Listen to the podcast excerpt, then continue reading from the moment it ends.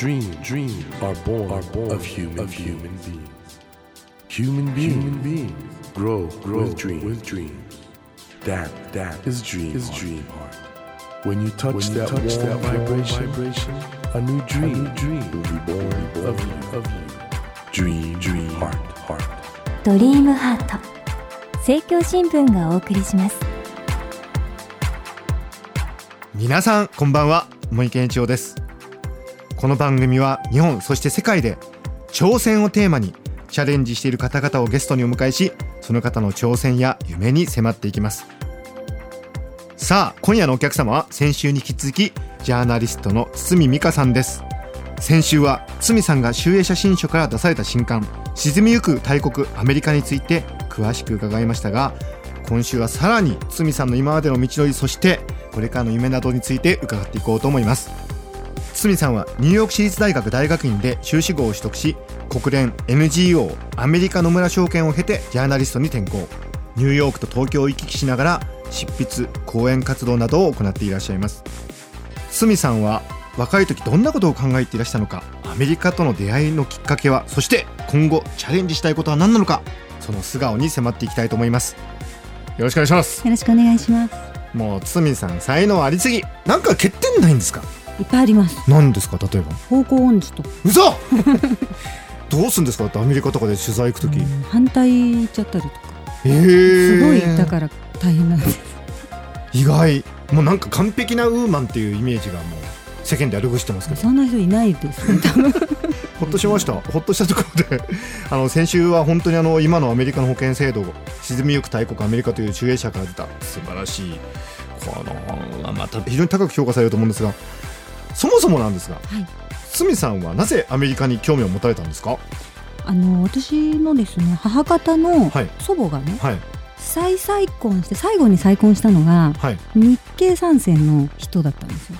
ん？再々婚って3回結三婚されたって回結こと婚して三回目の時にアメリカロサンゼルスに行ってはい。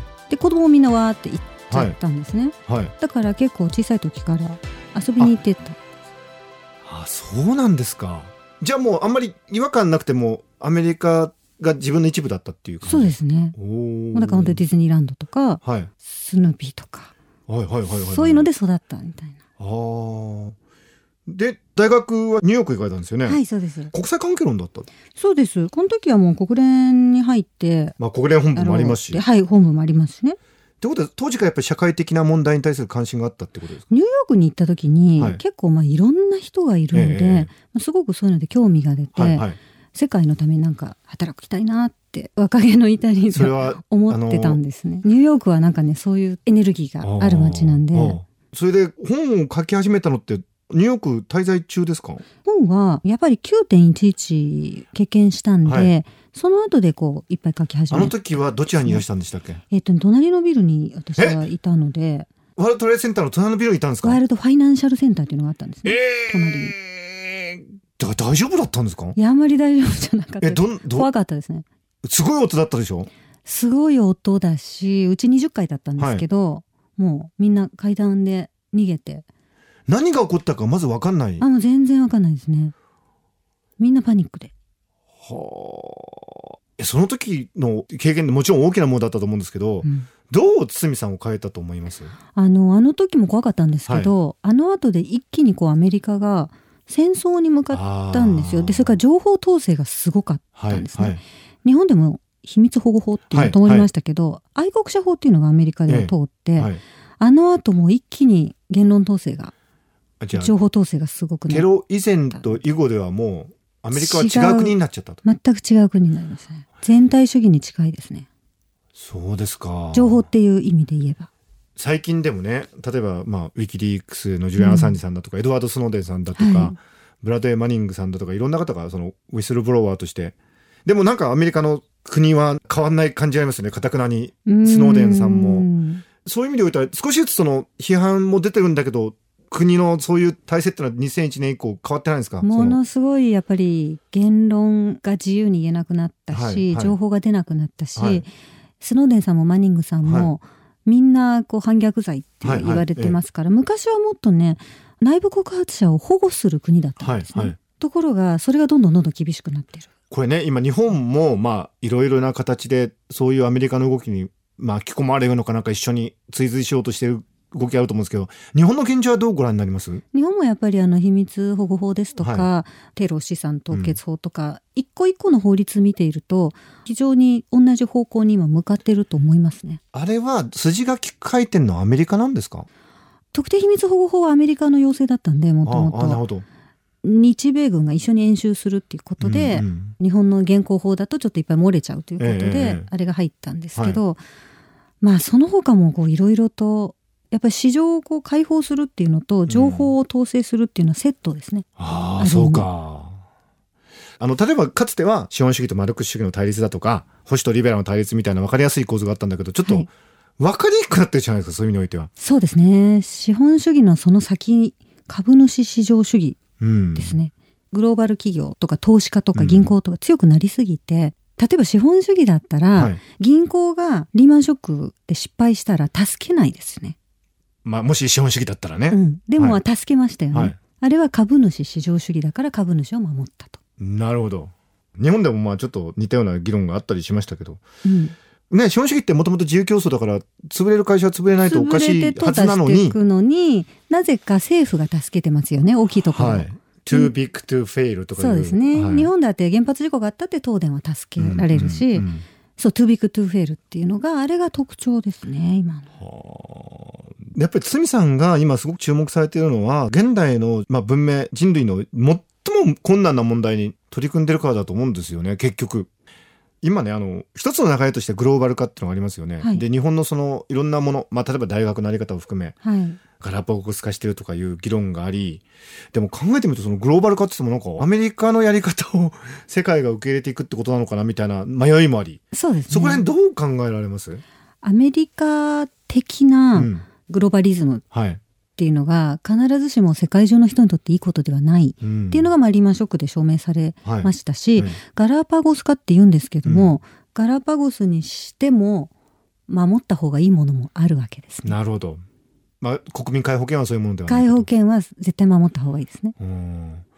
僕の中では堤さんはやっぱり人間の尊厳とか自由を大事にされる。まあちょっとなかなか難しいんだけどリベラルな方だと思うんですけど。でも国民皆保険を守るっていうところだけ取るとなんか保守っぽい感じも見えるじゃないですか。そうなんです。わかりにくいですよね。で最近ね、ええ。私もなんか実はリベラル保守だったんですねとかね。なんか謎な 用語で呼ばれるんですけどでもね今は本当に保守の人もリベラルも結局原点に帰ると同じものを守ろうとすると思うんですね、はいはいはいむしろ保守とリベラルで対立させられてると思った方がいいと思いますね。ああそれが問題だった。だ保守リベラルの対立をうまく利用して儲けてる人たちがひょっとしたらいるかもしれないという。だって対立しといてくれた方が全体像を見ないでくれるじゃないですか。いやーこの今回の番組は聞いた人得するな。ということで堤さん。はい。日本の中良くしたいって思いはねこの番組聞いてるみんな共有してって堤さんもおそらくそうだと思うんですけどどうしたらいいんですか、やっぱりアメリカなんかを見てると、なるべく本当のこととか、うん。全体像とかを国民が知らないでいてくれた方がいいということでテレビ番組なんかも作られているわけですね。選挙の時も民主党対共和党の対立ばっかりテレビで流す。うんっていうことは政策は見ないでほしいみたいなところがうん、なるほどあるんですね。なので逆を返すとですね大勢の国民が本当のことを知ることはそれだけ力があるっていうことなんです。血は力ないなんだなでもそれはあの例えばねネット上に流れてる情報だけだと十分ではない場合もあるわけでしょ、うん、おっしゃる通りでネどどうしたらいいんでしょう、ネットって意外と偏るんですね。で例えば SNS をねはいやると意外とだんだんね考えが狭くなるんですよ。ああ似たような人だばかり集まるから？そうですそうです。うんうんうんそれに SNS っていうのはもともと企業がバックアップしてるのでやっぱりある種の方向に誘導するようになってるわけです、ね。はいはいはい。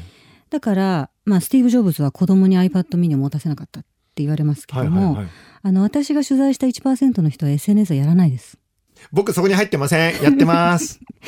やってます。あ、そうですか。なんかね、最近あの、そういう SNS も人々が商品になって、結局いろんな意味でマーケティングのツールになっちゃってるというような指摘も出てますよね。はい。あの、もともとツイッターを発明した人いるじゃないですか、うんはい。あの方がもうこのツイッターっていうのは最高の大衆操作ツールだっていうこうパーティーで発言しているわけですね。そうだったんですか。僕も操作されてます、どうしたらいいんですか？でもインターネットってねやっぱりその創世記においては今も一部ではそうかもしれませんが人々を自由にしてより解放されたものにするものであったはずじゃないですか。道具なんでうん使い方によってどっちにも転がると思うんですよ、はいはい。でも情報がたくさんある海みたいなものなので、うん大事なのは取捨選択をするように訓練さえすればん上手に使えるんですね。うんうん、で取捨選択できるようになるためには活字を読んだ方がいいです。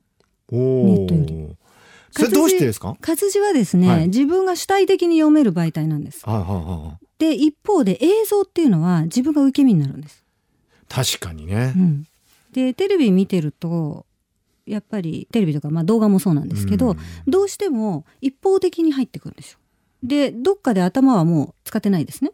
まあだから確かに言われてみたらテレビってのは洗脳ツールなのかもな。いいえこう番組で言ってもいいのか分かりませんけどそういや、まあ僕、よだってアメリカよく学会とかで行って僕あのアメリカのテレビ見るの好きなんで流してるじゃないですか。はいすごいなんか全体として商業主義的なイイメージがどうしてもなんかあるんですよ。うんそういう風になっちゃってるんですかね。アメリカの場合はですねやっぱり80年代にはい。テレビが全部こう規制緩和して企業が所有できるようにしたんですよ。え、それまで違ってたんですか？違ってましたね、えー。いろんな会社がテレビ持ってたんですけど本当ですか？クリントン政権の時に、はい。じゃあ企業買ってもいいよと法律変えたので、企業がどんどん買ってどんどん合併河川化していって今5社ですよ。全部のメディア所有してるのが。うわ、でその5社の中の4社がエンターテインメント業界なんですよ。うわ。そうするとエンターテインメント業界は商品を売るところなので、はいやっぱそういうふうに番組がソフトニュースになっていく。うーん。だけど活字は違いますよね。活字はね。自分で選べるじゃないですか。確かに、あと、そんな河川状態にはなってないですよね。なってないですねまだ。まだそうか。いや、これちょっとなんか深刻な問題だな。すみさんね、この番組深刻な現状、やっぱり認識するってすごくやっぱりね、大事なんですけど、一方でやっぱり夢とか希望ってやっぱり大事にする番組なんですよ。ドリームハートですね。ドリームハートでタイトルが。じゃあ現代の人類って何を夢見れば、何を希望とすればいいんでしょ自分にとってう。うん。何が一番幸せか、はい。どんな社会に住みたいかとか、まあ、子供がいる人だったらどんな社会に子供住んでほしいなとか、うん家族が一緒にいるとか美味しくて安全なご飯食べられるとか自由に物を言えるとかうん。結構実はあるじゃないですか原点みたいな、はいはいそれをしっかり持つっていうことだと思うんですよ。なるほど。すみさんにとっての、やっぱり幸せの一番の条件って何ですか？うーんやっぱり健康でうん。自由なことああその自由がまさに今、だんだん息苦しくなってきてる。いろんなものがやがっぱ商品化されすぎちゃってて自分で選んでるようで買わされてるじゃないですか。そうするとこの資本主義っていう魔物っていうか暴走するものをなんか我々人間の方に取り戻さないとダメってことですねで。も意外とアメリカ取材しててもそうなんですけど、はいそれを取り戻そうよってこう気がついた人たちが、はい結構実はたくさんいるんですよ。ああ出てこないだけで、テレビに。はい。でもそういう人はたくさんいるので、うん必ずまた人間の歴史ってひっくり返るんでね、うんうんうん必ずまた揺り戻しは私は来ると思ってます。うん僕やっぱり今回堤さんお話伺ってやっぱりリベラルと保守とかそういう対立軸で物が動く時代じゃないんだなってのは本当にうん。感じましたねもっ改めて。と原点に戻ると思いますよ。うんぜひね皆さんね今回あのこのラジオで初めて堤さんのお話聞いたって方はもう貧困大国アメリカ素晴らしいですしあれ見るとやっぱりアメリカの軍がいかにその貧しい人たちによって成り立ってるかっていう構造問題はい。そういうことも分かってきますしいろんなことを考えるきっかけになりますよね堤さんの本ってね。そうですね。自分が何が幸せなのかなっていうのは逆に考え、うんあんまね、日常的にみんな考えないじゃないですか、うんそういうことって。うん。いや、あの、本当にいろんなお話伺って、ありがとうございました。あの、最後にね、まあ、熱心に聞いてくれる方の中に若い世代がいて、やっぱり今の日本の状況、自分たちの状況の中で、ちょっと閉塞感とか、うん。夢を失っている方もいらっしゃると思うんですが、そういうリスナーの方へのメッセージがもしありましたら。はい。アメリカは取材してるともうすごい大変な状況なんですけど、でも、それは今のことなので、未来はいくらでも変えられますから。未来は変えられる。変えられます。じゃあ日本の未来も絶対大丈夫だと。私は思ってます。リスナー一人一人の人生も変えられる、うん変えられると思ってます。なんか堤さんのそういうありがたいお話を伺ったところで沈みゆく大国アメリカこれぜひ皆さんに読んでいただきたいですね。このアメリカの医療が今どうなってしまっているのかっていう。これでもひょっとしたら日本にも来るかもしれないってことで、もう結構来始めているのでじわじわと。ぜひこれ必読書ですので皆さん読んでください。堤さん本当ありがとうございました。ありがとうございました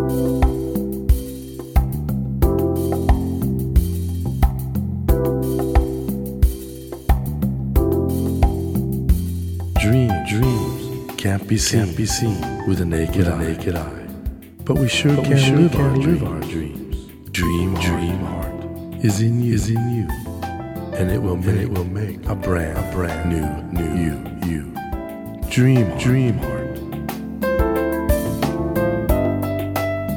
ドリームハート今夜お迎えしたお客様は先週に引き続きジャーナリストの堤美香さんでした堤さん最後に人間が変われると明日はよくできるっておっしゃったんですけど僕そのためにも現実をありのままに見つめる必要があるのかなと思いました。やはりあの現実が例えば厳しい状況だとか問題のあるそういう状況があった時にそれを一旦はやっぱりありのままに見つめて引き受けなければ本当に変わるための気構えみたいなのもできないんじゃないかなと。だからそこを曖昧にしてしまうと本当に変わるチャンスをかえって失うのではないかと。そのためにもね堤さんがやってらっしゃるように現実をそのまま見るというこの作業を丹念に積み重ねていかなければいけないなと改めて思った次第です。さてドリームハートのホームページでは皆さんからのメッセージをお待ちしています。番組へのご意見など内容は何でも構いません。ホームページにあるメッセージフォームからお送りください。お待ちしています。さて来週は先日ダイヤモンド社から発売された本「鳥旅地球を取り歩く旅人たち」を手掛けられました写真家の山本隆樹さんをお迎えします。どうぞお楽しみに。それではまた来週のこの時間にお会いしましょう。ドリームハートお相手は森健一郎でした。ドリームハート政教新聞がお送りしました